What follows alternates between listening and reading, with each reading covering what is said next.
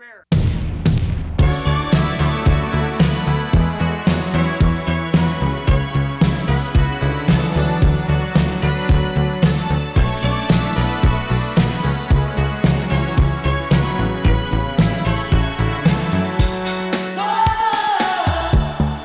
大家好，这里是啤酒事务局，我是天。我是琪，我们啤酒事务局是精酿爱好者的节目，但是我们上线之后呢，其实还没有专门一期去给大家讲一讲，作为一个合格的精酿爱好者，日常是怎么样子的，包括爱好者他们自己的一些故事，然后也需要花多少钱，花多少时间跟精力呢？对，然后我们今天就请到了我们群里两位特别资深的啤酒爱好者，然后他们是两位都姓丁是吧？对对对，对对我们是 本家，本家。本家本家，对，然后丁丁还有 Leo 给大家打个招呼。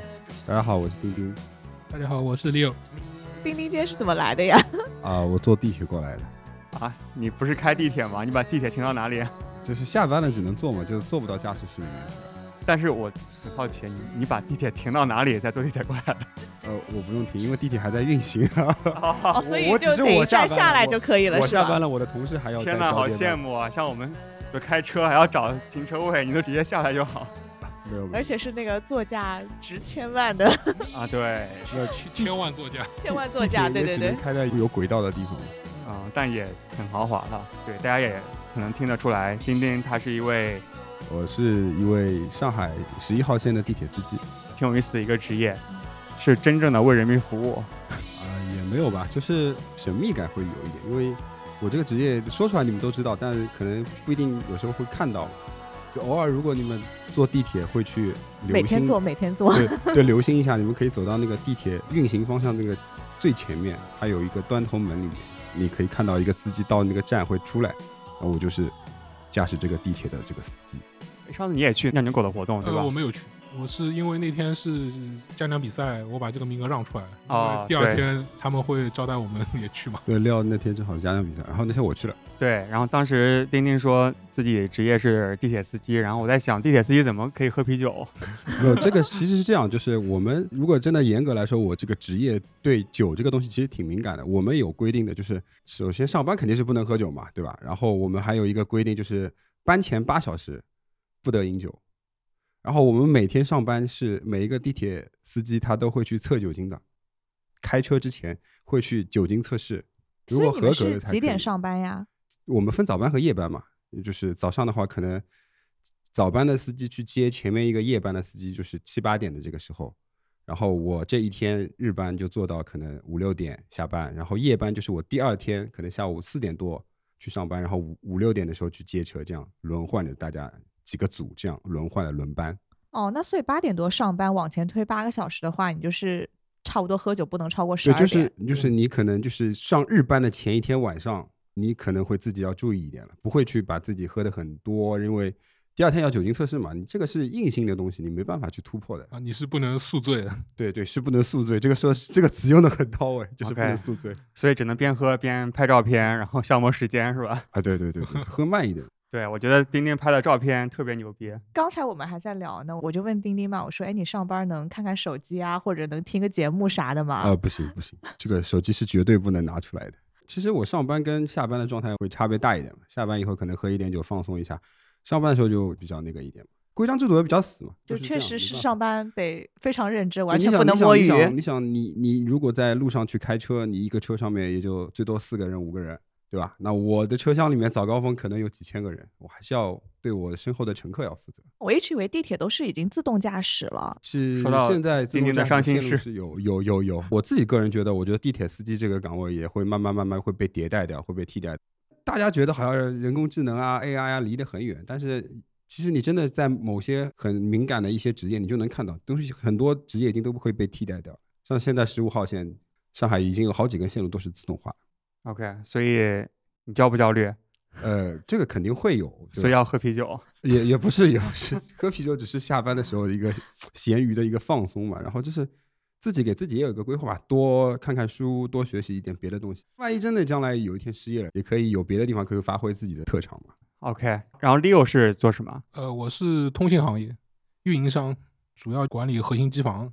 哇，就所以手机信号不好就可以找你是吗？呃，找我没有用。好，通俗的说就是，比如说你们发微信发一条信息从 A 发到 B 啊，那我我我我我我的主要职责就是把你们这条信息安全完整的从 A 到 B，但是你们具体发了什么东西，我是看不到的，就可以理解成信息高速公路。那我就是管理这条高速公路上面的，能保证你们的货能从 A 运到 B，但是至于你们运的什么货，这个我是不管的。那感觉你的工作应该也是需要保持清醒才能做的吧？呃，我其实是需要二十四小时待命，三百六十五天二十四小时待命。哪份工作不需要保持清醒？酒吧老板的工作，我特别羡慕。上班就可以开始喝。比如说人家文员啦，下了班可能今天任务完成就有事。但我们通信行业的话比较特殊，可以说是二十四小时要待命的。所以两位的工作其实都是跟啤酒完全没有任何关系嘛？那你们是是怎么入了精酿这个坑的呢？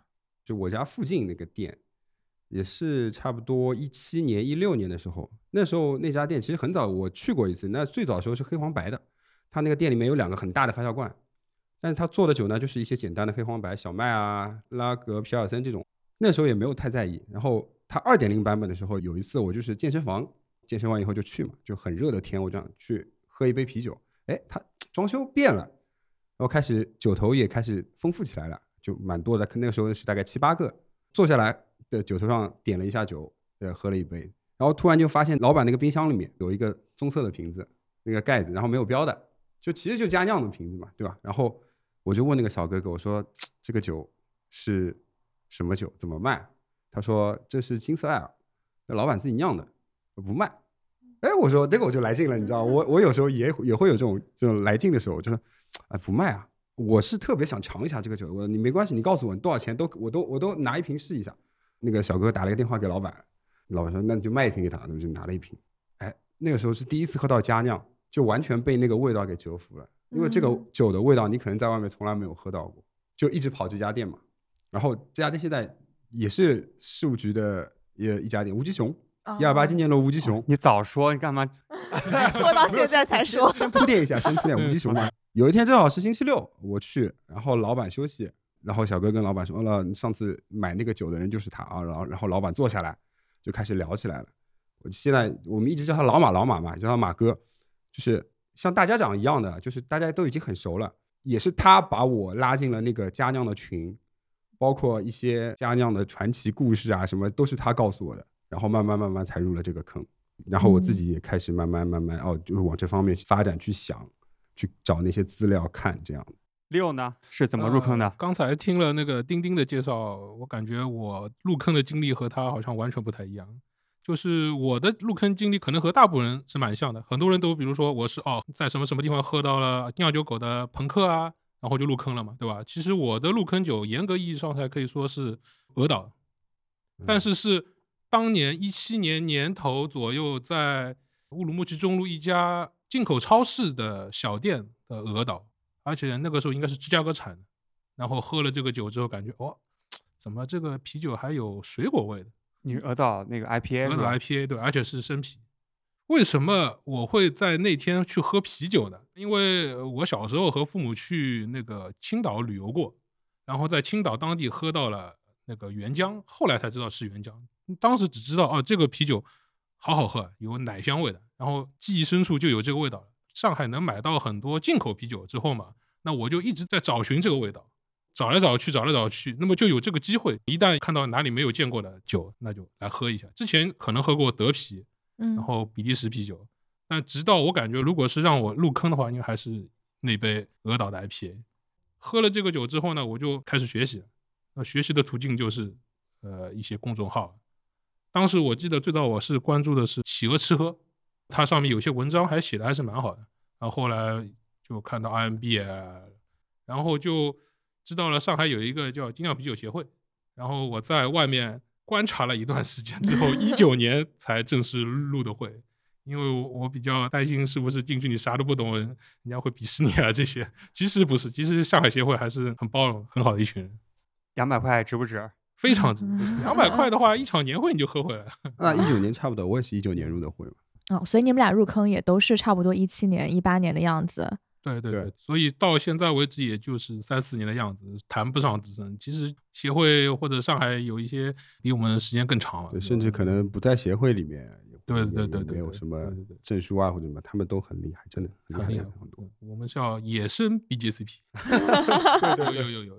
对丁丁你是考过 BJCP 吗？我 BJCP 和 System 两个我都拿了，他是拿了双证一级都双证哇，人家不是野生，你是野生。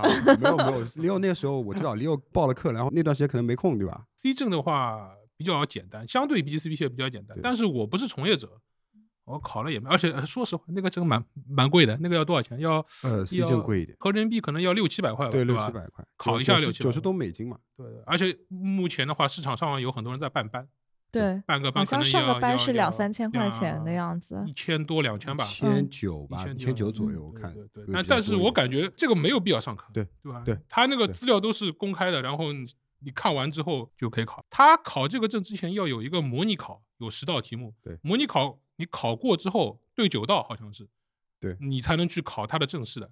那我就是把他的大纲看了一遍之后，我就去考了，那我就对了九道，有一道错了，就是那个生皮系统的题目我错了。为什么？因为我我不是电源，生皮系统我没接触过。对，C 证是七十五分过关，百分之七十五，嗯，就是他所有的题目你答对百分之七十五就能过关了。嗯。对，所以这个如果大家想考的话，这个还是比较简单的。而且我现在看好多酒吧，如果招人的话，就精酿酒吧招人，他这个好像是有这个可以优先对，这是个门槛，门槛。美其乐啊、酿酒狗啊，还有以前的 Stone 都会有这个硬性的指标。对对对如果你的 bartender 不是 CE，，他可能就会考虑一下。如果从一个合格的啤酒爱好者的角度，你们觉得就是学习 C s r o n 或者是 BJCP 会帮助你们吗？如果你有足够的热情，或者你真的是决心想去考这张证书，那我觉得是可以的。但是我其实我 我怎么说啊？我就说我考试那段时间去喝的酒的那个滋味，和我没有考试，或者说我不带着要考试的心态去喝的那个酒的滋味是完全不一样的。对对对，备考的那段时间，因为网考过了嘛，那些理论知识啊什么，可能会对你实操或者是你去喝酒这块没有太太硬性的指标，但你后面要去准备品鉴考试，那你就会有很大的压力，因为你不知道考官给你哪六款酒，然后你每天还要去就是不同品类的酒去喝，喝完以后回来还要填表，然后就算你身边出去身边没有表格，那你自己心里面要默默的给这个酒打心里一个分有表格。对，要打一个分，这个酒好在哪里，差在哪里，什么问题，然后给出什么样的意见，可能把一部分喝酒的乐趣给屏蔽掉了，就嗯带着那种负担。但如果你真的只是喜欢，那有没有证书，其实我从我的角度来说是无所谓的，就是这张证书并不代表什么。但是如果你想去系统的把这些知识啊也好，或者说你想给自己有一个学习的历程啊，或者是一一个学习的总结，那可以拿这样的。很多人也不一定会去考证嘛。那比如说，对于其他那些入坑的人，你有什么建议？就是说，能从哪些渠道就是学习知识啊，或者获取这些信息呢？不是专业的话，爱好者的话，其实可以大家利用一下上下班的碎片时间嘛。那我还是说，就是有一些公众号可以看一下，比如说 RMB 啊，或者甚至是协会的那个公众号啊，都可以看一下。其实现在最简单的方法就是听啤酒十五曲嘛。哎，这才是哎，正确答案这才是 对对对对 Leo 刚才没有 get 我们问这个问题的，对，因为来自罚一杯。嗯，我喝完了。对，其实刚才这些账号挺好的，因为嗯我们也是做的比较晚的啊。那确实有一些比我们做了就是早很多，而且很专业的，比如说皮博士的，皮博士啊，对的，我看皮博士那个嗯索引真的是几百篇，特别专业。对，嗯然后安比尔也是非常的专业嘛。就是还有一个渠道就是听播客，就之前皮博士，还有包括牛皮糖的创始人小便，之前有一个便爷有一个叫扯皮的节目，不过现在已经停更了。我最早应该就是听他的节目开始的，因为最早接触精酿之后，发现有一篇文章叫《中国精酿元年》，那篇文章就他写的，是一二，他说是一二年是元年，然后就通过搜索之后就找到了他的节目，然后就开始听到啊有扯皮这档节目，然后后来听到了皮博士的节目，再到 B 九事务局。元年这块，其实我们跟 Leo，我跟 Leo 之前也会讨论过嘛。就我们可能有点不服气的说法，嗯对吧？就是捷克的酒窝，杰克是零八零九早于他的这个时间对对对，在上海就已经有了。对这可能就哎，我们大家不去争这个这个元年不元年啊，但是确实是捷克的酒窝，它在上海这个时间会早于这个时间。OK，然后刚才讲了学习的渠道，还还有没有其他一些补充的？给一些想去拿证或者说是想系统学习的一些一些听众朋友们一个指南，就是所有的 C 一证和 B 一证的那些你能考试所要涉及到的一些资料，你在网上都是可以找到的。呃，皮博士的东西，然后 System 东西，它的那个考试的资料是公开的，你在它的网而且都是免费的，对，吧？都是免费的 PDF 文件，你可以在网上直接下载。呃，然后还有一些可能有关于精酿也好、啤酒方面，你去考试会涉及到一些书籍。我个人认为，我推荐就是，呃，先看三本，因为比较简单，那部头也比较短一点嘛。就是那个皮博士写的那个啤酒札记，然后还有一本是牛皮筋，还有一本是高大师写的和自己酿的啤酒。因为如果你要拿 B 一证的话，有百分之三十的那个考试的内容是跟酿造有关的。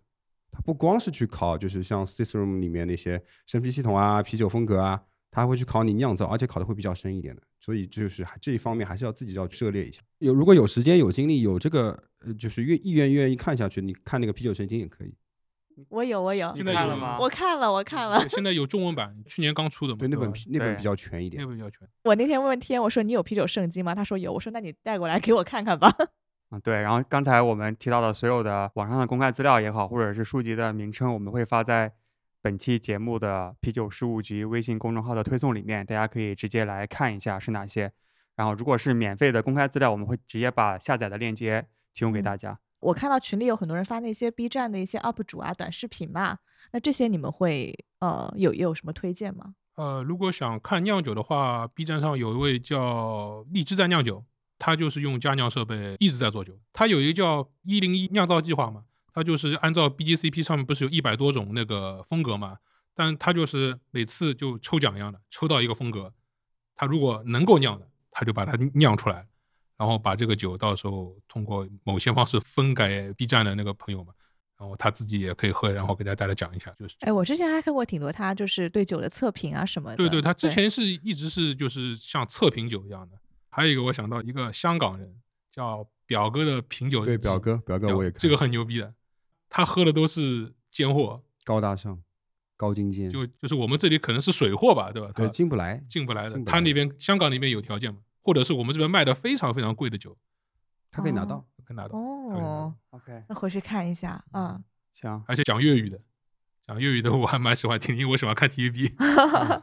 OK，那丁丁有什么要补充的吗？呃，我抖音上面有几个号也会看嘛，就是我之前入坑也是因为看他的那个抖音嘛，就是但他现在不更了，叫那个八台包青天，啊，他他讲的东西也会比较，他他可能会偏传统一点，还有一些像抖音上一些博主，他也会做一些啤酒知识嘛，也蛮多的。但是有些东西你要自己筛选一下。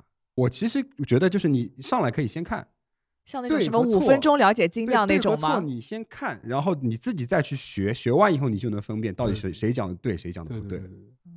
嗯，对，我觉得这点挺重要的，就是很多人可能对呃一个陌生领域不是很了解嘛，然后去看那种五分钟带你入坑精酿什么这种视频很，多很多。但我觉得其实可能中间还是有一些错误啊，或者一些误导吧。我觉得这个大家还是得斟酌一下。但是我嗯真的特别讨厌这种什么五分钟、一分钟带你了解什么东西这样的一个格式的标题，就基本上都不会特别好。他只就是是想快速的把你的吸引眼呃就是就吸引眼嗯球啊，然后让你看他的东西啊，我的。但他有些东西确实是有点纰漏的。我的意思就是说，你们上来的时候就不管什么知识先吸收，但是你要去看那些官方的标准的东西，啊看完以后你就去可以可以去分辨，其实这就是一个学习的过程嘛。对，但这个就是像你这样有时间或者有意识啊去两边去比较啊，然后去甄别的这样的一些观众或者是听众吧。但是很多人就可能就只是在他这样一个渠道听到了，然后他就信以为真，然后我们就把这个错误的认知给对他，他就会会有会有遗留下来。所以这种其实我觉得还挺不负责任的，就是一分钟、两分钟确实了解，对吧？所以就是希望大家在看这些视频的时候，能够带着一颗就是警觉一点的。可以多看一看嘛，比较一下嘛，对吧？对，就是有一句话不叫不怕不懂货，就怕货比货嘛，对吧？对你各个 UP 主都都看一下嘛。对，然后和啤酒事务局对比一下，对对对对，是不是有冲突的地方？略带一 点怀疑论的主义的这种精神啊，这种去看一些这种东西。就看这款酒吧，嗯来，我们先喝一个，我们来先喝一个，干杯。干杯！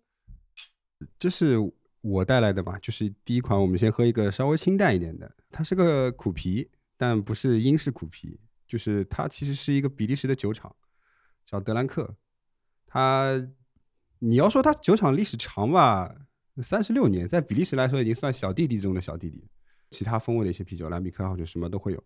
但是我是挑了这款苦啤，是因为之前正好也在，就是想自己想酿一款苦啤嘛，嗯，然后想多看看别人的苦啤到底怎么样，然后就是买了伦敦之巅，买了罗森，罗森也会有，那现在有一个老母鸡，它那个苦啤还买了，就是买了这个，我都想试一下，因为这个这个维度会让我觉得会比较特别，因为它是喝上去第一口你会觉得还是苦皮的那个味道比较干净，但是比较扎实一点。酒体稍微厚，然后闻味道的时候，它是那种比利时特有的那种纸箱的味道。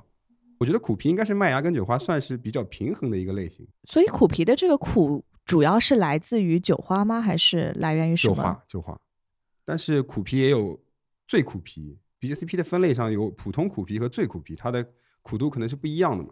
但其实这个苦字就是很多人会被人告知说 IP 苦啊，或者苦皮这样有个苦字会酒会很苦，其实不会，它到最后就是麦芽。和那个酒花会产生一个对抗，就是一个苦甜平衡。我们说，它可能一开始是会会让你感受到很清冽、很冲击感的一种苦，然后最后麦芽糖慢慢渗出来，把那个苦味平衡掉。这就是一款好酒。确实，它是有一个回甘的感觉。对，就跟喝中国人的那个茶叶是一样的。你可能喝上去的时候会苦会涩，但最后茶喝完了，你在那边咂吧咂吧嘴，哎，甜甜的，生津，口水都出来，就是那种感觉。嗯，而且它是那种有余韵的甜味。对对对。啊，它的纸香会比较有特色一点。OK，讲到喝酒，我们也想问一问两位就是资深的爱好者啊，就是你们有没有统计过喝过多少款啤酒才能到达现在的状态？我也比较习惯用酒花嘛。我看了，我开始喝到现在，有些是酒花上也没有嘛，我就没办法去登记嘛。我登记的到现在是五百六十多。嗯，六呢？我是一般都有打卡的那个习惯的。我是有一千三百多款，可以可以可以可以可以，但是不要听说一千多，其实这个也是算小弟弟，在在酒花上也算小弟弟，然后酒花上四五四五千块的四五千块的大佬是大有人在，而且人家是很认真的每一款在写酒评。对对对，其你有打卡的习惯吗？我是我老忘，对我之前会在那个 OnTap 上打卡。然后，但是现在不是需要 VPN 嘛，所以我就是有时候会经常累计一段时间，就先把照片拍下来，然后再上去累计，一次性把卡给打了。对我主要打卡的目的还是因为你要去记一下自己到底喝了些什么东西，然后之后再回去看的时候，我觉得会帮助记忆吧。对，然后今天下午 Eric 讲的特别好。对，今天下午我们就在 Beer Barrel 喝酒嘛，然后 Eric 录。也是一位前辈，然后他就刚好就聊到那个打卡的这个话题嘛。对，然后 Eric 就说，如果你下一次不记得这个酒的话，说明你这个酒本身就是没有去记它的必要。所以需要用 APP 打卡来记住的酒的话，就是不记也罢，这个意思。这个这个是老涛讲出来的话，确实确实有这个道理，是有这个道理在里面。对，但是如果大家就是确实有这样的一个啊时间，对吧？打卡打着玩嘛，那也不妨去。我们的酒花啊，Untapped 啊，Red Beer 上面去打打卡，然后记录一下自己。而且我觉得，特别是作为刚入门的话，打卡其实有助于帮助你记忆，然后建立起自己的整一个风味的体系。一开始的时候，并不是一定是数量占优，就是品类的话会占优。是打卡一下，你看看你可能是喝了十款酒，十款酒你不可能全喝的那个，十款酒你看一看哪些品类会多一点，占多数或者占少数，这样你自己心里有个底。嗯，看看看看自己。最后是喜欢哪一个风格的酒？对对，这个是要找到一个节奏和方向。是是是。对，其实我个人的习惯，我一般是喝到比较喜欢的，或者是比较陌生、觉得有意思的酒，我会打开这 A P P 看一下其他人是怎么描述它的。有一些大神，尤其是某些 A P P，比如说 OnTap，它会上面显示说这个人他写了多少酒瓶了，很多大神都写了五万、八万的，大神都有。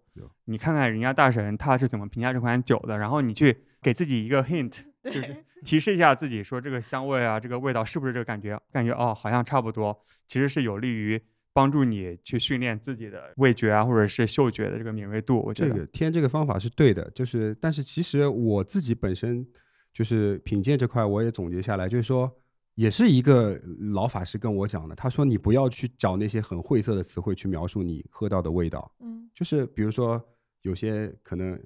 葡萄酒圈会多一点嘛？就是说，哎，我今天喝到了黑醋栗啊，然后什么野生百合的花香这种东西，可能我一辈子都不知道，没吃过黑醋栗什么东西。黑醋栗就是黑加仑嘛，但是可能很多人都没吃过。你不要去描述你不能感知，或者是你自己大脑海里没有印象的味道，你可以感知跟它相近的味道就可以了。你大概能够感知出啊，黑醋栗可能跟李子或者是一些别的水果或者一些有香气的水果味道，深色水果它有点像就可以，不要去就是说一定要说哎呀去抠词藻啊怎么样，没这倒是真没必要。就是你自己平时也除了喝啤酒以外，你可以去涉猎一些葡萄酒或者一些美食。或者甚至我们那时候开玩笑说嘛，就是去超市，超市专门有一个香料区，你就没事你就在那里一包一包拿那个香料去闻，哎呦这个是什么？好主意，桂皮哦，一看哦桂皮原来是这个。早知道我们就不买那个什么 味觉卡了。那个那个味觉卡片，它除了香料还会有一些其他的味道嘛？就比如说皮革呀什么。皮革你闻家里沙发就 会有那个味道。生活各种沙发就有那个味道嘛？对，就就刚才我们也讲到一个东西，因为我也是。咱们做播客之后，然后我们也想，就不能老是说什么热带水果风味，就不能说哎呀这个好香呀，不行。然后我们买了一个蚊香卡，蚊香卡，对对，然后里面大概差不多有四十，一百多种，一百多种，一百多种。OK，我还没打开。我买的是你还没打开，我可是经常会练一下。对这个东西，我觉得还挺有意思的，挺有挺好玩的。嗯，蚊香卡还有一些就是试剂，试剂，试剂比较贵。世纪那个好像要那个一整套大概要一千多嘛，那个是大的，那个是大的世纪超贵。世纪我当时尝试在北京的自酿协会群里面想添，就是添加一个什么发酵工业院的一个，那个我有我有，一个有有有有有，我也拿了。你下次拿过来我们试一下。不过那个是异味的，对，它是异味的，就是我就想。就是那些不好的味道吗？双乙酰，比如说双乙酰 DMS 啊，然后还有什么？还有那个馊饭的那个味道，对对对，它有异味，它其实也有溶剂味啊，它也有风味。然后它那个很专业，而且超贵。就当时我是本来想买那个东西，他说好像是啊买一个爱好者用的，他说是几百块钱。我说哎那那不贵，我买一个。他说你要多少种的？我说你几百块钱不就是多少种的吗？他说不是，我说的这是一种味道。比如说买十种味道，它就是乘以十，就好几千块，就就是很贵。而且它那个是溶在水里面去闻的，对对。而且它那个含量浓度很高的，这个是绝对不能入口的，只能闻。对，所以这个不是咱们这一期爱好者用的一个装备。但其实我可以教大家一个小窍门，那时候我们考试也是嘛，就是三三四个人一起考试嘛，我们会去为了不良风味怎么样，就去买一瓶 Corona，不喝就扔在阳台上，晒它个两礼拜，日光臭就出来了。OK，这只这只有一个呀，那其他那个其他一些味道，你可以通过不同的方式去把它给制造出来。那双乙酰到底是什么味道呢？双乙酰就是馊饭味，我感觉就是馊饭。有时候有些人会描述成奶油啊，或者卷心菜啊，或者是那种味道都会有。每个人味觉感知度都不一样。正常的话，其实你的舌头只能尝到六种味道。我们请翻看事务局前几期的节目。你们觉得，如果作为一个，谢谢，来，我们现在突然来了一杯酒。先喝一喝再聊。今天我们录音有点紧张，为什么呢？因为平时就是咱们录，今天还有神秘嘉宾在我们背后。对对，神秘，神秘嘉宾其实自己也挺紧张的，一直不敢 笑。哎，对我们未来会请这位神秘嘉宾来做分享，很期待，很期待。好的，好的。我们先喝这个，来先喝这个，来干杯，干杯。这个酒厉害了，它是学手老师酿的单一酒花，是西楚的那个是吧？啊，厉害厉害！西楚的单一酒花，可以喝出酒花的。没有，是他给我讲的。但我自己确实也酿过西楚酒花的单一酒花吗？单一酒花应该还是比较容易分辨的。嗯，就是西楚啊、马赛克啊这些银河啊这些风味还是比较突出，还比较有典型的风味特色。但是单一酒花其实也很难。对对，真的很难。你的酒体去配合那个酒花，让它的香味和这个酒体产生一个共鸣，还是有难度的。对，如果你说要浑浊的话，那怼几个香香花，怼几个苦花，然后酒体做，没有说那么简单。我只是 打个打个比方。对，然后具体怎么酿出来牛逼的单一酒花的酒呢？那请大家关注我们啊，敬请之后的节目。先先挖一个坑先。你们觉得在国内自称是一个资深的精酿爱好者，需要至少喝多少酒？两百款酒是要喝到的吧？BJCP 的分类也就一百七十多个，你不可能喝全。对吧？也可能会重复，那两百个差不多。对，因为有一些风格的话，国内没有，或者是已经没有人去酿了，它已经失传了。对，比如说，呃，比如说蒸汽拉格，对，蒸汽拉格，蒸汽拉格，而且很恶心的是，考 BGCP 的时候还会考这个，经常会考到，我可以作证，就是出现率很高。那我他考到这个东西，我们没有都没有喝过蒸汽拉格，都没有地方买，那我怎么办？它其实就是是个啥 BJCP 上嗯分类就是叫它为加州蒸汽啤酒。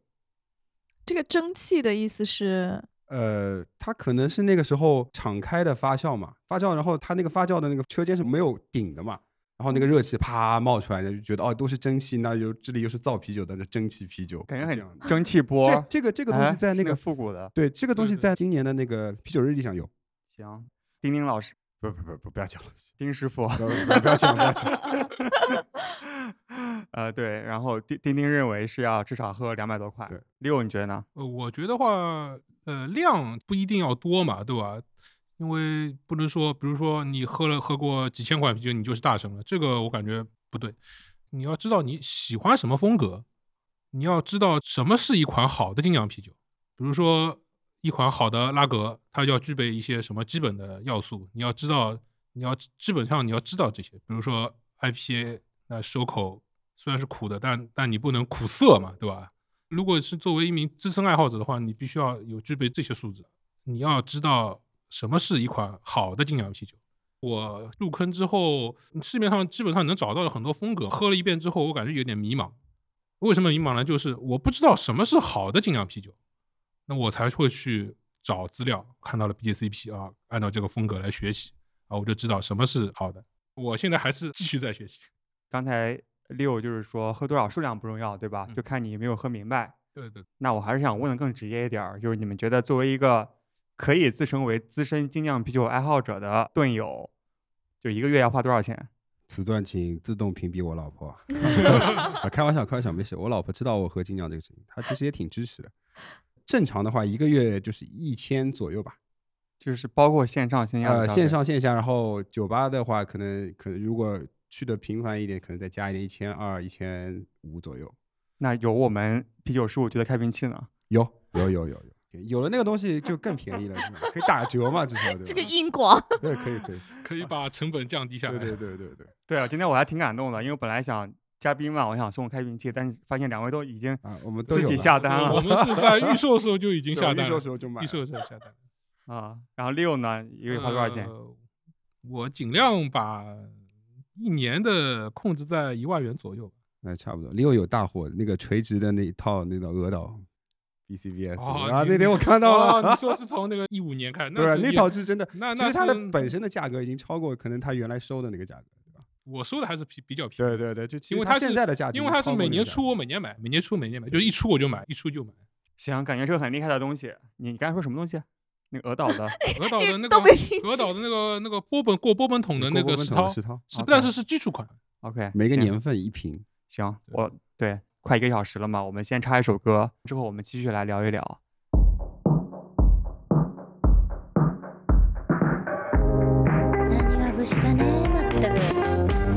I bakalım. Haydi buyurun.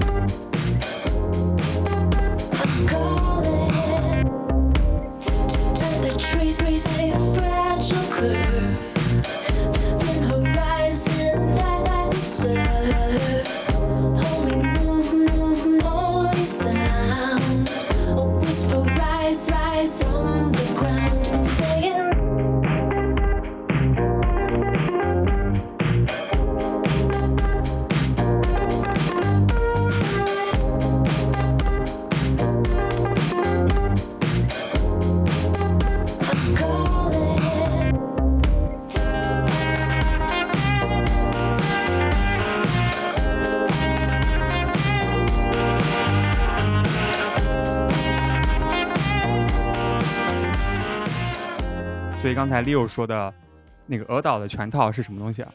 玩那个过桶的世涛应该是鹅岛开创的，对，但是这个就比较有代表性嘛。但也不是说他是现在是玩的最好的，只是他是第一个玩的，鼻祖呃就是就比较有标志性嘛。那么当时我们也就是找了一下啊，这个好像有点意思，他每年出就每年买，但是一八年开始买，然后往前再找，一七、一六、一五、一四、一三可能还有，但是我感觉太贵了，而且它已经过了这么多年了，因为这个酒可能最佳品饮期可能就在五年之内嘛，对吧？对，它有我感觉个一个适应期因，因为它也是那个叫什么皇冠盖的，时间太长的话也会有氧化的问题。我从一五年开始收，反正它每年出我就每年买。但我是最辛苦的是那瓶一七年的是收了蛮久的，最后是在阿斯克找到然后当时好像就两瓶吧，就被我全买下来了，自己喝一套，然后还有一套我会放，我我会留着。啊，有两套。看看，所以要买两瓶嘛。看看看能不能以贩养吸啊？所以能吗？一五年的好像现在稍微贵一点吧，其他年份你要收也收得到，对，整套出的话会好出一点，好出整套出会好出一点。肯定会有人收。哎，所以你们收过最贵的或者最艰难的一款酒是什么呢？最贵的可能是三全吧，但也不是很难，就是蛮蛮贵的，六六百多块吧，对吧？那大瓶当年嗯三全是确实蛮难收的，因为没有正规代理商，嗯也就进来都是水货嘛。现在嗯很多国内的大代都好好拿好拿很多了，嗯那丁丁收的是啥？都会收一点。我可能就是大瓶的酒会喜欢一点我，我们说收酒的话，那你不可能去收个 IPA 嘛，对吧？你肯定要找个酸或者找个世涛来收一收能能放得起的酒。能放得起的酒，能放得起的对酒。酸的话，你肯定也不能找那个就水果酸这些，对吧？加了水果也也也最好也不要收。说到三全就很伤心，为什哦，对，你要讲起你那个伤心的故事。哎，不想说，伤心。来吧，喝一个。哎，我要讲，我那天不是去长沙，然后去那个圈金酿嘛，然后我那天真的是喝多了，然后后来我们开了个那个三全，然后那个老板特别好，就大师兄，然后他说你开个三全，我也开个三全，陪你一起喝好了，然后他就开了一个树莓之王，就请我们喝，就是树莓之王啊！嗯，就是我，就是就是我送给我丈母娘的。哦，就是哦哦哦，是什么悲伤的故事跟树莓之王有关？就是这就是就是今年春节的时候，我买了两瓶三全，其中有一瓶是树莓之王，然后我自己都没喝过，然后哦给我丈母娘还有老丈人是吧？是这个是叫老丈人吗？对老丈人丈母娘老丈人嘛，对。然后给他们，然后上个周末和他们一起吃饭，然后他们说把那个酒开了，然后太酸了，然后就倒了。就倒了 这是是个悲伤的故树事。莓之王，你你是上次有捡漏的？对，捡漏到，捡漏到的。反正我买了一千多块钱，淘宝上。那个大瓶的差不多是他他上次捡的真真的是三七五真的是蛮爽的。两百六十五、三七五拿了两个，啊，嗯三七五的，我买的嗯是那个大瓶的，一个那个一个一个应该是七百。七百五的，七750五的那个那个大的会大会贵一对点。对对对，嗯刚刚刘也说我说我捡漏的那个经历嘛，就是我稍微展开一下吧。就是为什么你要去学啤酒知识，就是因为其实可能现在很多经销商啊、总代啊，包括一些网店的他的店主，他自己都不知道自己的酒价值在哪里。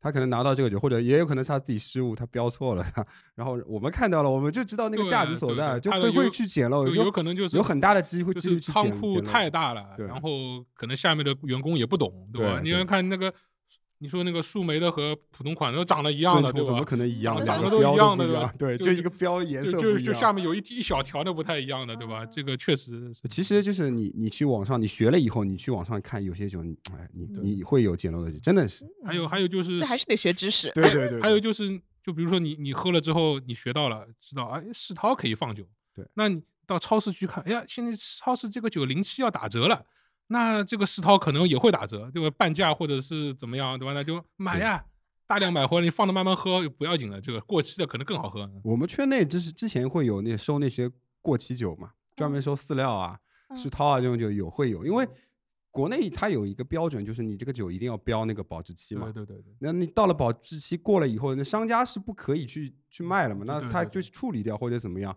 那其实那个酒其实是可以喝的，对所以世味道涛会更好。所以世涛饲料这些是可以对就是总结来说就是高酒精度的，高酒精高高高酒精度都都不要紧是吧都不要？紧嗯，好，这个嗯得重点那个小笔记本记下来。就是上海现在还有很多这种进口超市嘛，嗯，有一些是小小的那些，嗯就，开在社区里面的那些，有些卖零七的那些东西嘛，可以去淘到宝。我经常在里面淘到宝的。对，如果你不确定的话呢，也可以加入我们的那个听众群，然后跟跟资深酒友们讨论一下，看一下这瓶酒能不能收。对，就可以拍个照片儿在群里发一下。在线等挺着急的，马上就有人为你解答。被我们看到的话，我们可以问一哎下吧。对吧这个是漏，赶紧捡。我们也可以告诉你这瓶酒不值得收，你先拿下来，然后我来我来给你交易。我我们会问，哎，在哪里看到啊，的？对对对对，好，那加群的方式就是添加我们的那个小秘书，叫 B E E R X M S，就是啤酒小秘书的这个拼音缩写。原来每次你们都是 口口述的口口播的，口播我我以为是都是事先录好，到时候插进去的。没有看心情。看心情 想起来推广一下就录个广告，前面说到那个捡漏啊，这个捡的漏啊！这个这个其实也算小漏吧。这个酒是俄岛的那个洛丽塔试款，加了树莓的野野菌酸。嗯，树莓的那个味道非常的明显。因为这个酒是上海一家酒吧买的，叫皮家，他每个月的那个最后一个礼拜六会有活动，就买一送一嘛。但这个酒放在那边没有人买，我看了好几个月都没有人买。你说算了，我来，我上。没有没有，我刚刚我刚刚去拿那个瓶子的时候，我一看过期了，我给 Leo 竖了个大拇指，就是 对，这这这种这这个酒就要喝过期的，这这个就是时间长了没有关系。对于商家来说，你不能卖过期东西嘛。这个我在前两个礼拜刚刚在俄岛买了一个，好像是一七还是一八年的嗯吧，嗯那个没有过期。你花多少钱这个？这个算下来是一百多块钱，对啊一百出头一点点，哇，这个一百出头一点。餐厅里肯定要卖要一百要一两百不到吧，可能是啊，它是两百多一点点。两百多一点啊。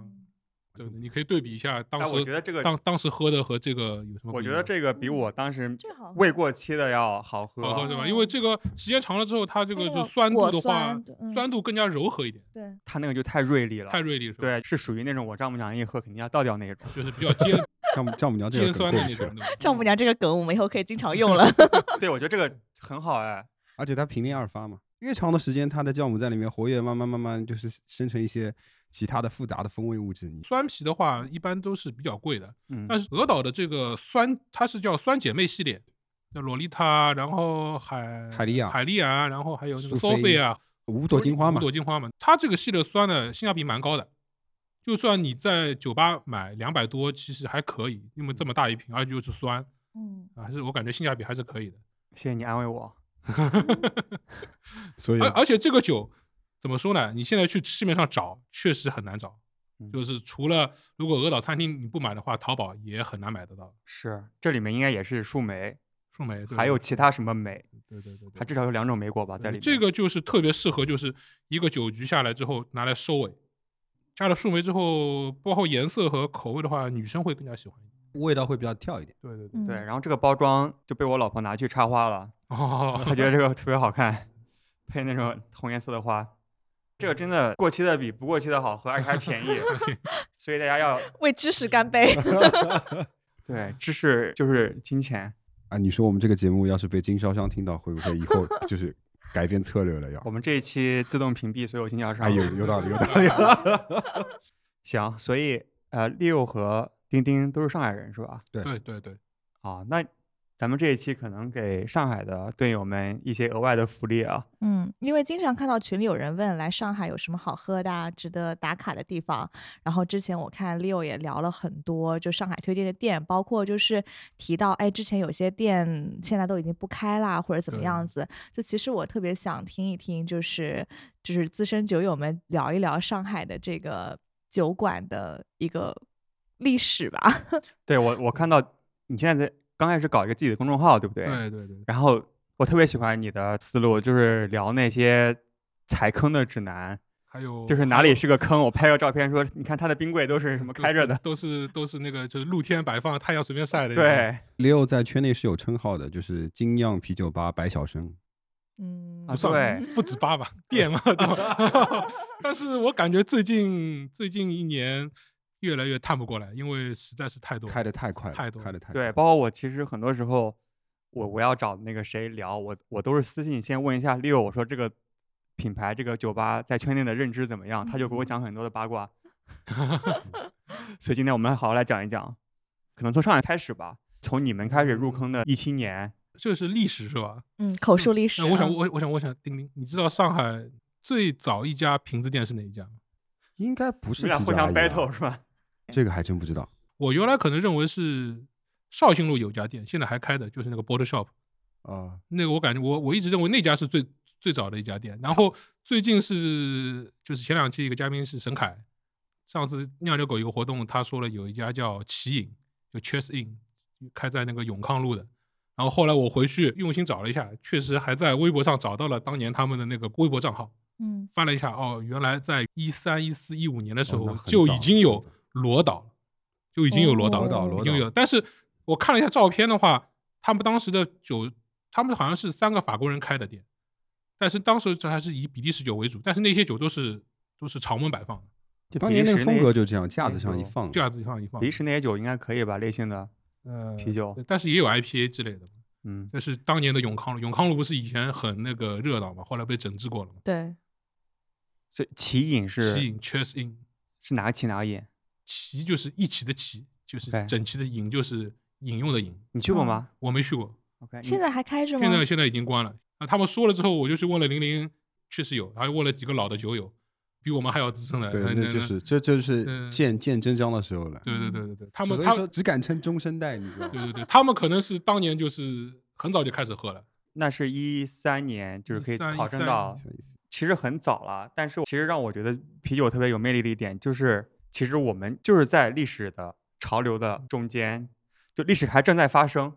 你想想看，一三年它早吗？它可能在上海的精酿啤酒历史算是很早，就可能是最早的，但是也不过在还不到十年的时间。所以其实我们就在这个历史的潮流中，我觉得这一点就特别好玩儿。对对，如我们就可能你过十年就是我们可以说是可以说是见证了中国精酿发展的。不仅见证，就是而且我们我们而且而且我不敢喝了说是 还从头参与了我们不敢说是从头开始看，至少我们是看到它是一步步起来的嘛。对你想想看，一二十年之后，他们说我靠，二零二一年好早啊，那这群人在做这些事情，而且国内发展嗯非常快，对对对，OK，还还有没有还有没有什么问题？你们俩可以互相 challenge 一下 来，丁丁问他一个，我们其实也算老交情嘛，每次喝酒不要互相伤啊，害是吧？没有没有没有，他先伤害你的，就是活动啊，或者有一些什么我都会都会看到都会遇到彼此，然后经常会聊。我是也比较喜欢 Leo 的性格，我们都比较直一点，嗯，这很正常。你你问一个问题吗？没有没有，这刚问过了嘛，没没必要没必要。就是就是刚才丁丁说的那个皮皮阿姨嘛，其实也算是我们喝精酿路上的一个蛮好的一个店吧，对吧？其实很多人都是从啤酒阿姨入坑的嘛，包括我前面有说我是看了一些公众号了解到精酿啤酒，看了公众号后来就知道上，啊原来上海一家还有一家啤酒阿姨。现在其实啤酒阿姨的价格偏高了，那我特别不喜欢，但是那天玲玲说啤酒阿姨生意很好，真的很好。是很好是好嘛嗯我来上海是在一七年年中嘛，然后我之前在深圳工作出差的时候，我有去过捷克的那个啊店，捷克酒待会儿我们可以聊。当时没有去过啤酒阿姨，然后我是在来上海之后，去年还是前年的前年的时候，一九年的时候才第一次去啤酒阿姨，我觉得就是去晚了，我不知道是去晚了还是什么，反正至少我当时去的唯一体验特别差，就是酒很多，但是每个人都不懂酒，而且不关心酒，然后很贵，爱理不理的，就是没有一种精酿酒馆给我的一种至少我很们好的氛围。过阿姨的老店，就海福利超市那个店，我们还是去过的。最早的那个地方，啊对是阿姨那个时候阿姨还天天在的，我记得我第一瓶罗斯就在那边喝的。嗯，嗯，阿姨也也会很会招呼客人的那种。对的，对我其实我嗯们现在不管大家怎么说阿姨这个样那，但是我们还是蛮感谢阿姨的。在这个路上，她算是一个先驱嘛，就我们刚刚说的那个对对对，对，我觉得就首先我们这一期全部都是没有任何的商业的成分没，有任何恰饭的。然后第二就是分享个人的感受，因为同样一个店，可能不同的时期给大家的感受是不太一样的嘛，所以说我们就是聊个人的感受的部分。对对对，然后 PUI 其实也是很早的嘛，我们是今。年过春节的时候嘛，正好饭桌上我们也就是喝了那个血水老师的世涛以后嘛，他们几个就是年纪大的那些叔叔伯伯，他们也就说嘛，说以前上海有一个叫上海啤酒总会，哦，在那个外滩外滩那边，哎，那个其实就是其实是是本土化的一个啤酒，它卖天，我都没德式酒。听说过。对，他是卖德式酒卖卖德啤。我我我们也不知道，可能就是说我们刚刚说知道知道奇影的那代人，他也不一定知道。那时候很早的一个时候了，那时候他们那代人可能工资没多少，就跑到外滩有一个地方喝啤酒，而且它是生啤，对他们来说当时价格算很高了。你可能要一百块钱一杯。对对对对，他们哇其实就是就是我很早的一就是代人那个时候的100就是我们块初中、初中、高中的时候，对吧？而且你想，他喝他们喝的不像现在什么酸啊、世涛，他们喝的都是那些德式拉黑黄白嘛就黑黄白小麦嘛新鲜的黑的估计都没有。对，对的，它有酿造设备，有酿造设备在里面，德很早就式那种自酿有人在做这个事情的。就像宝莱纳那种，宝莱纳，就比宝莱纳比宝莱还要早。但是他们自己都不知道什么叫精酿，他们也没有精酿，也不会说对是很确切的了解到其实那天我是跟玲玲是聊过，她说是上海原来那个一些宾馆啊，或者是酒店里面，它会有自酿的东西，对老外在先酿，然后有中国人去学的，但是些五星级酒店它有它的设备，有设备，但他们只知道做的这个就是啤酒，也没有往精酿那块那个那个其实其实还没有精酿这个概念在那边没有，这个词，对对对，没有这个词。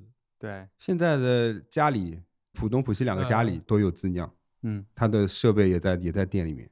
就是上海的 Brew House，Brew House 不是家里吧？不是你说的是那个浦东家里，浦东家里那就 The Brew 嘛对吧，The？The Brew 对嘛也是就是上海最早的一批可以喝到 IP 的地方。对对对对，大罐子，他们罐子还挺嗯大的。对对对对，还是说回寻找各种各样啤酒风格的那个时期吧。喝了精酿入了坑之后呢，就了解到上海有一家很厉害的自酿酒吧，叫杰克的酒窝。对，然后是在赵州路上的这家店很奇葩，它是每天五点钟开，然后十点钟关门，然后老店里面还有二十一条店规，给人那种感觉就是啊、你不懂精酿的话就不要去。然后老板如果看你是生面孔的话，只会卖三杯给你。啊，所以熟面孔是可以超过三杯是吧？呃，熟面孔你要是你要你要是去的多了，老板知道你的酒量，如果你酒量差了，他可能也就也只卖你一杯；如果你酒量好，他可以卖三。呃我我那我那边老马跟我说，他也是说说的杰克的酒窝的故事，很多那种个不店里面不许抽烟，不许大声喧哗，然后不能喝超过四杯、三杯，不允许。撩妹，对，他就是其实他的他那个店是不是挺小的？很小很小很。小。他其实出发点也是好，他其实也是想让你把所有的注意力和集中力放在酒上面。所以我知道那家店很早就知道，但是我去的话也去的蛮晚的。我是稍微喝明白一些才敢去，但是去了之后感觉杰克人还是蛮好的。他看你是生面孔，然后跟你搭两句，他就知道啊你大概是这个什么水平，然后他就会根据你的那个水平推酒。对，当时我去的时候应该是在深圳工作的时候，可能是在一六年左右吧，因为我一七年来上海了嘛，是当时出差，是听谁说啊那个小店，然后就去体验了一下。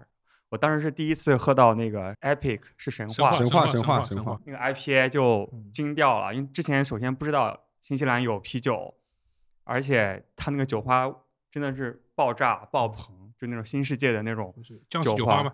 对僵尸那个 IPA，我觉得僵僵尸的话，Double IPA 是在浑浊没出来之前的话是非常非常牛逼的酒。出来秒没嘛，对对，不管是然后它平皮还是生皮，出来就秒没了。他们应该是做那个生皮，生皮、非生啤、常早的生啤、生啤、平啤都有。就是捷克那个阶段过了以后，开始上海陆陆续续有很多那个阶段，我觉得是应该是外国人过来开的这些进口的或者一些有自酿的酒吧会比较多起来了。啊，对，到那时候，他还不是本地本土的经营者或者是中国的经营者去经营这些酒酒吧，相反是老外。就那个我记得那个时候静安寺有一家 Doctor Beer，他那个时候也有自酿设备，然后慢慢一些一些其他的一些进口的厂牌开始进来了。从那时候可能感觉就是开始慢慢就苏醒起来，一下子开始有一种往上生长的那种感觉。那个是哪年啊？一零年、一一二年的时候，上海有很多老外啊，或者是一些外面的资本方开始进进驻上海这边，那还开始挺早的，嗯。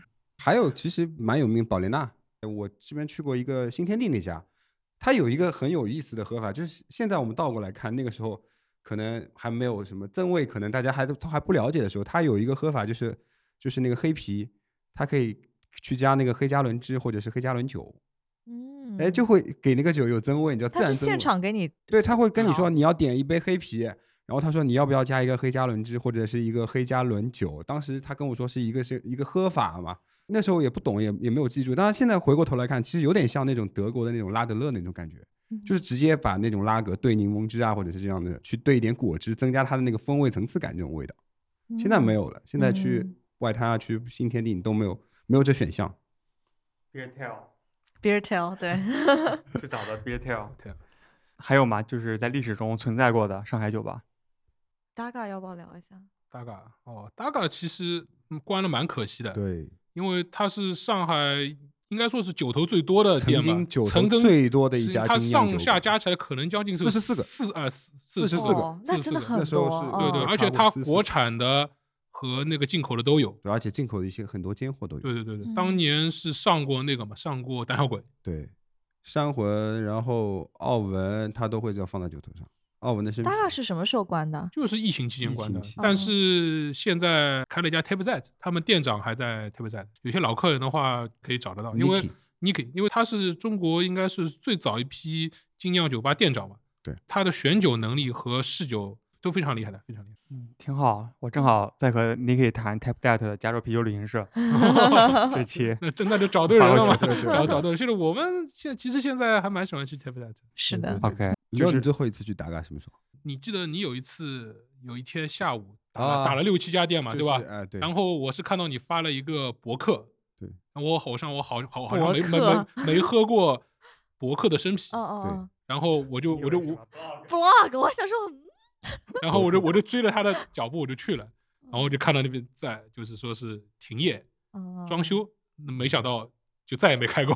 对，那那应该是差不多差不多最后一次。我是疫情的时候，疫情刚刚好一点，开始上海慢慢慢慢恢复可以嗯营业嘛，然后去那时候还要量体温，还有就是也要大家分开做这样嘛，就是我也去了几次。那时候 Niki 还在大嘎，疫情期间还有没有什么你觉得特别可惜的，就是呃关掉的店？是你要叫 Stone 吗？Stone 不算关吧？不算关吧？不算关，只是它它的酒我们现在还还能喝得到，只是有一些限量款或者是新的那些非常新的酒我们也喝不到了，对吧？对或，Stone 最可惜的是它的那些瓶啤啊罐子，它可能卖完以后就就没有了吧，对吧？就没有了。应该不会再进。对对对，就是你要喝它的基础款的生啤还是有。Stone 曾经是我最爱的中国的酒吧，觉得特别牛逼，真的。Stone 的酒，如果从他们，它因为是美国的那这个厂牌嘛，就哪怕你把 Stone 这个厂牌放到美国的这个维度来讲，它也是那种很硬派、硬朗的那种作风的那种酒。对，之前也有国内的一些经销商特别去朝圣过，像朝圣一样的。对，那时候美其乐酿酒哥都还没有来嘛，对嗯对吧？上海就一家对 Stone，对对好呀，那讲到现在吧，就是其实有挺多人问，就是来上海有什么值得打卡啊，或者去的精酿酒吧嘛？那 Leo 刚也讲到说有精酿酒吧一日游的这一条线路，那你们要不要给大家分享一下，给大家做个推荐？呃，我是就是想了一条线路，就是来上海肯定是人民广场是中心嘛，对吧？对那，我们可以沿着人民广场一路喝，对往哪里喝呢？第一家就是人民广场附近的 Ask，对，对，然后再往新闸路这边过来一点，那就是上海本土本土厂牌明日精酿。对，酒头会比较多一点，而且全是明日自己的酒，对，有时候会有一点客座，但是明日现在也算做到国产精酿的头部位置了，哦头部头部位置，第一梯队，第一梯队。对第一梯队，对，然后从阿斯克直接过来就可以到明日嘛，对，然后明日边上就是啤酒阿姨。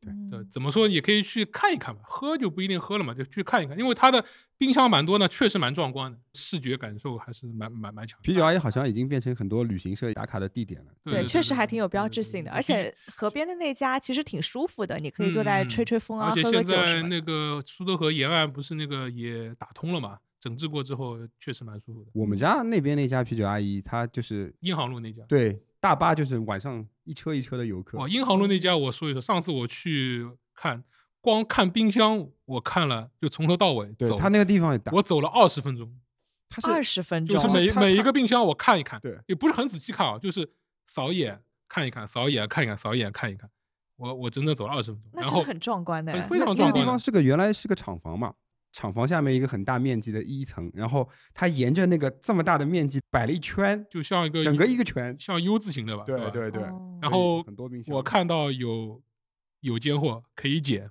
不是很贵，可以 捡有有有有比如说那个神话的十周年，对而且还有酿酒师的签字啊，哇不，知但是不知道现在还有没有。好呀，那回到刚才那个啤酒阿姨，啤酒阿姨那边出来之后呢，可以稍微弯一下去不不知道原来原来还有一家其实不是靠不是扣，但是它关了关了那嗯家其实也很好对。对 b r e w Dog，然后不知道我们可以弯下去，不知道的，嗯。不知道然后再往前走就是鹅岛，对。对，鹅岛，鹅岛再往前走的话，就是到了我们所说的那个同乐坊地区，对就是是静安寺附近，那就是酿造哲学、美其乐美其乐、呃八品托、八品托就延平路那一条延平然路那一后然后还有一家上海很老的，就叫 Tap House，Tap House，那是老店新开，这条线就够喝了吧？对 对够喝而且很多店都是从下午就开始开了。美其乐好像是十二点还是两点点就开门了嘛。然后那嗯个那条路上你往边上弯一弯，还有一家游饮，有瘾，油饮它游影的特色是在杯子，其实我真很我自己喜欢杯子嘛，我就去看它那个杯子，它每一个杯子上面都会印那个词或者是诗，然后比如说你拿可能拿的这个杯子是将进酒，另外一个就是声声慢，每个都不一样，那个还是蛮用心的。其实可以这条线的话，你可以正过来走或者反过来走都可以都可以。其实刚聊下来也有十来家了吧？但是你如果坐地铁加单车，可能就两三站。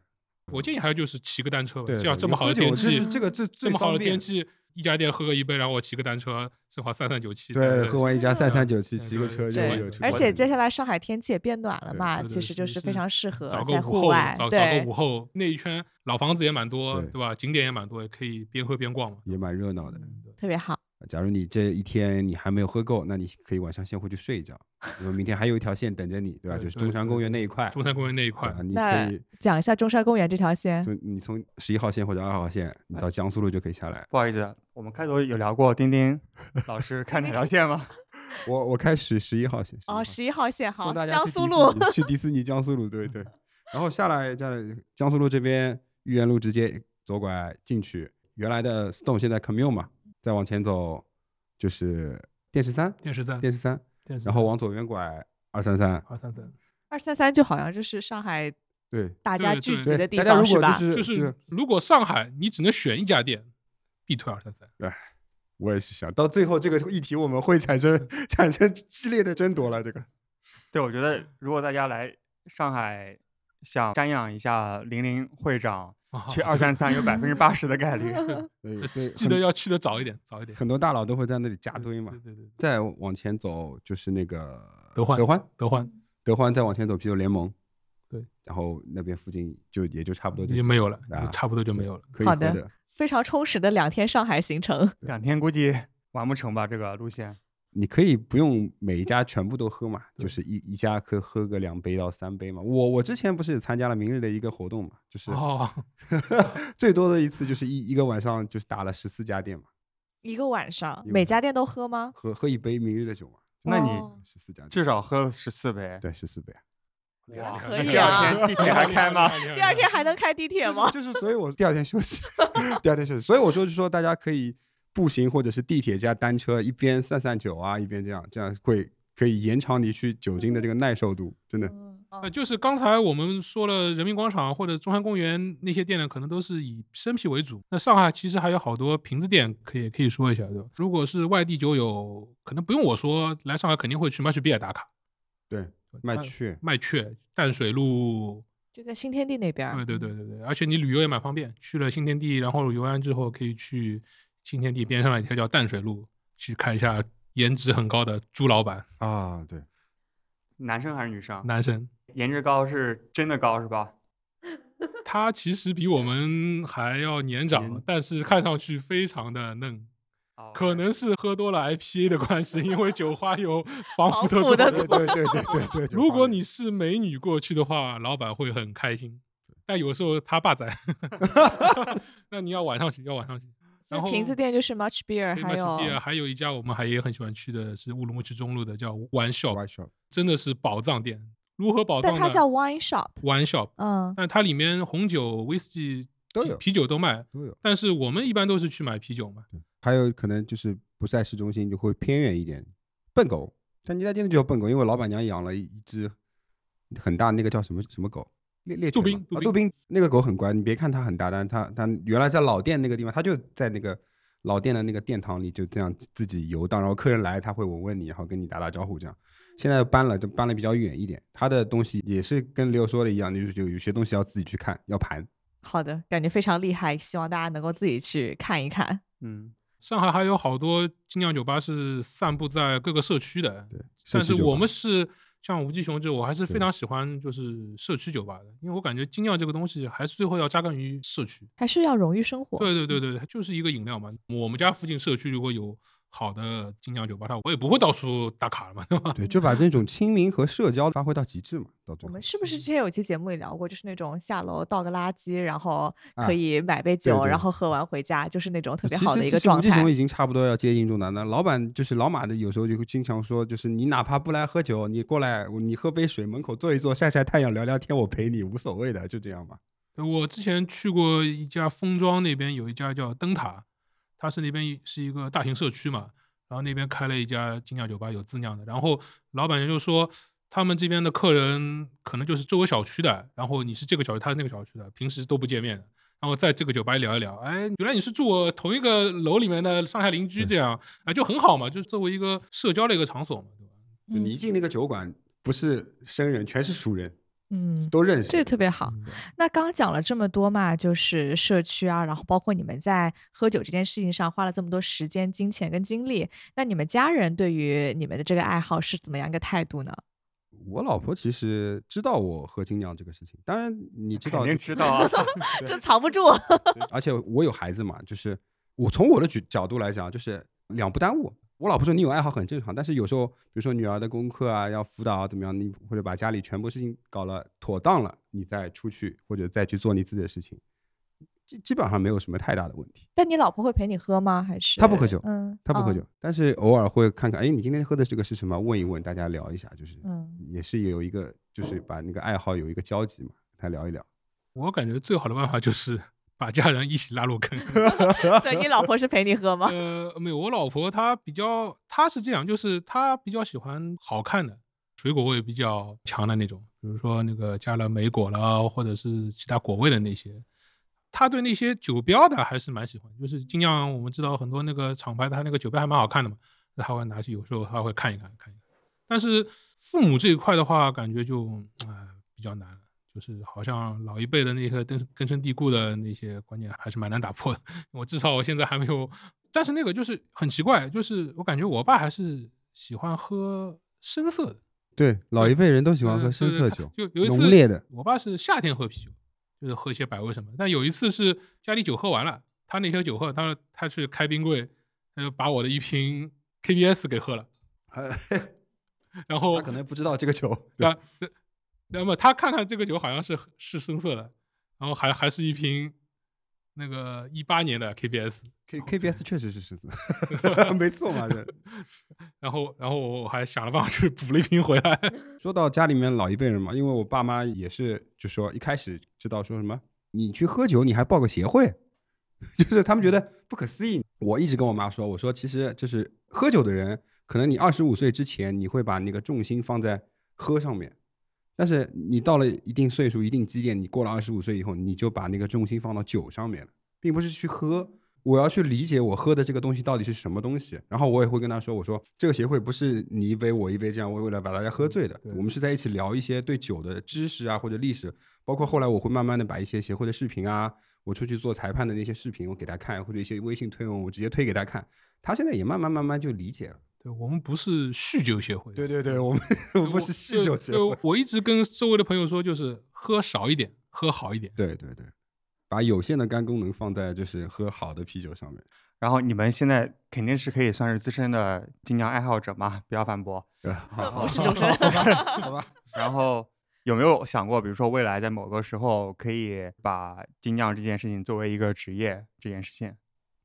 呃，我觉得说不要说一定要说怎么样怎么样做到是职业或者工作，就是完全全全可以在更深的参与到或者融入到里面，包括像协会啊，它有志愿者，刘那时候也去了，对吧？对然后上海会有许多活动，活动它有时候可能会有一些厂牌啊或者经销商，他会缺人，你也可以去报名帮忙，或者是像我是我本身就是可能因为吴奇雄也熟了嘛，就是有时候老板就是忙不过来，哎，过来今天晚上顶一下啊，顶一下过去，客人反正都认识，打个酒这样就是。慢慢也跟他们介绍介绍，今天来个老老亚索，阿拉刚才，然后他说：“哎呀，你们这个啤酒我没喝过，什么味道？”你就坐在那边跟他聊一聊，也是普及一下精酿的文化。反正有 Cicero 的那个证了呀，你是可以介绍的。对，是跟他就是推广一下，就是把这个东西让更多的人知道，人然后也让更多人去喜欢上这个东西嘛，对吧？你说如果是像做精酿这个职业的话，我是没想过，比如说开店或者做酿酒师，我是没想过。但是我是很愿意，因为为这个精酿的这个在中国的推广啊，或者是普及啊，尽一份自己能够尽的力吧。比如说做做志愿者，或者是将来有可能会做裁判。对，现在国内的比赛蛮多的，然后需要的裁判其实也蛮多的。对，其实裁判的数量也有点捉襟见肘的。对对，上海上海的比赛的话，一定是要逼证的，对吧？对像大师杯大师杯那些就不需要 B 证，C 一级也可以，对对，C 说甚至没有，有些资深就是或者是从业者，从业者，对对对对对对。都可以。所以天是不是可以逼证考起来了？赶紧，今年我没有时间，我那个 那个考试我报了，好像过期了吧？好像交完费之后多久要考？啊，但是你可以去，可以就去盲考嘛。我在用我自己的方式来为这个精酿世界做贡献。啤酒事务局，对对对，好的，好的，好的。好，今天谢谢丁丁还有 Leo 做客我们的节目，然后聊一聊作为一个合格的精酿啤酒爱好者的日常是什么样子的。我们今天聊到了很多学习的一些资源啊、或者是酒吧的信息，会发布在微信推送中或者我们节目的 show notes 里面。嗯行好，感谢两位。对，然后也希望越来越多的盾友们可以加入我们，成为一个合格的，甚至非常资深的精或者入门，入门也很好啊，没有就是能够入门开开就很好心心喝酒，嗯开开心心对开开心喝酒，对对，对享受更多啤酒的魅力。好，谢谢我们来干杯